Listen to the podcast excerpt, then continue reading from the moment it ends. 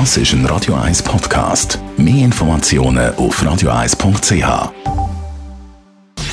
Gesundheit und Wissenschaft auf Radio 1 wird Ihnen präsentiert von Hitzberger. Fast Food natürlich. Gesunde Pokeballs, Wraps, Salat, Smoothies und vieles mehr vom Sternenkoch Eddie Hitzberger in Zürich und Bern.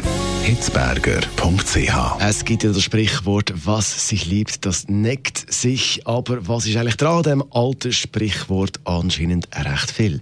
In einer Studie von der Universität North Carolina hat man jetzt können beweisen, ab und zu mal ein kleines Scherzchen auf Kosten von der anderen Person ist gut für eine Beziehung. Dass sich lustig machen über andere Person ist gar nicht einmal so schlecht in einer Beziehung. Heißt so, vorausgesetzt, man übertreibt es natürlich nicht. Also logisch, beleidigen oder verletzen, das geht natürlich nicht.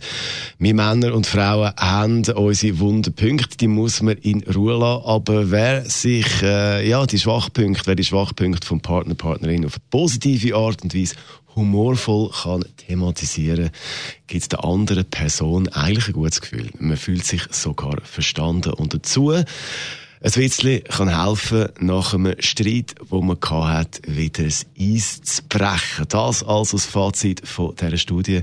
Aber wir kennen alle, in der Realität ist es natürlich eine Gratwanderung in der Praxis. Da kann der Schuss natürlich auch hinten rausgehen. Aber man kann es ja wieder mal versuchen und sonst könnt ihr immer noch sagen, das habe ich gehört im Radio. Studie.